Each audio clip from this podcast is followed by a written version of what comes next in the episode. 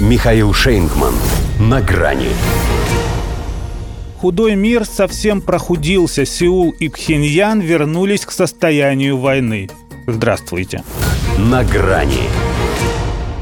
Слегка перефразируя классика, пять лет такого не было, и вот опять. Южная и Северная Кореи возвращаются в состояние войны. Собственно, по документам они никогда из него и не выходили. Но был один, который все-таки сохранял надежду на то, что они не станут напоминать об этом действием. Подписали его в 2018 году и назвали Межкорейским соглашением, подразумевая, что оно снизит риск столкновений, поскольку предполагало бесполетные зоны, снятие части блокпостов, горячую линию и запрет на учения близ границы. Теперь же этот пакт фактически разорван. В Минобороны КНДР заявили о возобновлении всех военных мер без скидки на договор с заклятыми соседями. Хотя если хронологически, то это ответная мера. Впрочем, и в Сеуле ни за что не признают, что они первыми начали. Даже несмотря на то, что это действительно они, днем раньше отказались от выполнения некоторых пунктов, дабы позволить самим себе разведывательные операции у демаркационной линии. Южная Корея, кстати, уже вернулась к патрулированию с помощью БПЛА. Говорит, правда, что это лишь ее реакция на успешный запуск Ксиньяном спутника-шпиона Малегион-1. Тому 21 ноября удалось таки преодолеть земное притяжение. И завидовали бы молча, как бы осаживают северяне южан. Что ж дальше-то усугублять?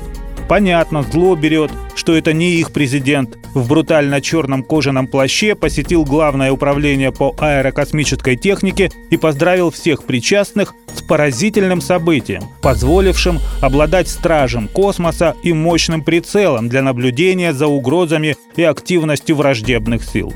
Ну так им бы и притаиться, чтобы за ними не наблюдали.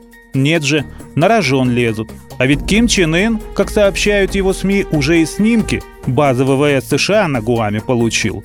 Это при том, что по-настоящему аппарат заработает 1 декабря, после тонкой настройки. Есть ли там что настраивать? Вот в чем вопрос.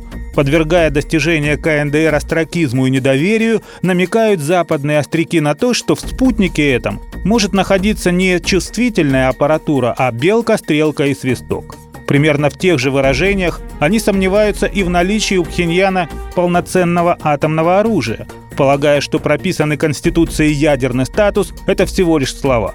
При этом допускает, что, выходя из межкорейского соглашения, Ким развязывает себе руки, в том числе и для возобновления испытаний оружия массового поражения. А вот мысли о том, из-за кого он может на это пойти, они как раз не допускают. Хотя известна одна крайне агрессивная страна, которая, подтягивая к 38-й параллели свои стратегические бомбардировщики, АПЛ с ядерными боеголовками и авианосцы, заставляет север полуострова держать порох сухим, а уран обогащенным. И вроде ей сейчас должно быть не до этого. Но, как учил французский интриган Жозеф Фуше, лучше, ведя семь войн, начать восьмую, чем заключить мир, свидетельствующий о слабости.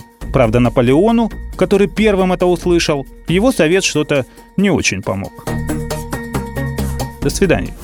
На грани с Михаилом Шейнгманом.